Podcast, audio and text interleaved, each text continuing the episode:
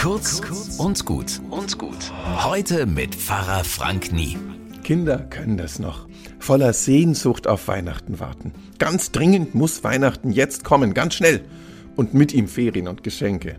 Dafür singen sie sogar noch ein Lied vor der Bescherung, wenn es sein muss.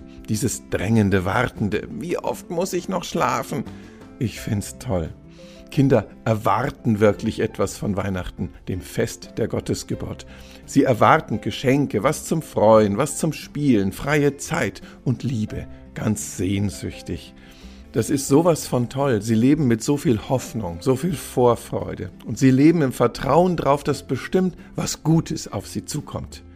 Ich schneide uns heute mal eine Scheibe ab vom Optimismus der Kinder und von ihrer großen Sehnsucht nach Freude und Geschenken. Diese Sehnsucht, dass es besser wird, das ist doch die Energie überhaupt, die uns antreibt, die Welt wirklich ein kleines bisschen besser und anderen eine Freude zu machen. Bis morgen.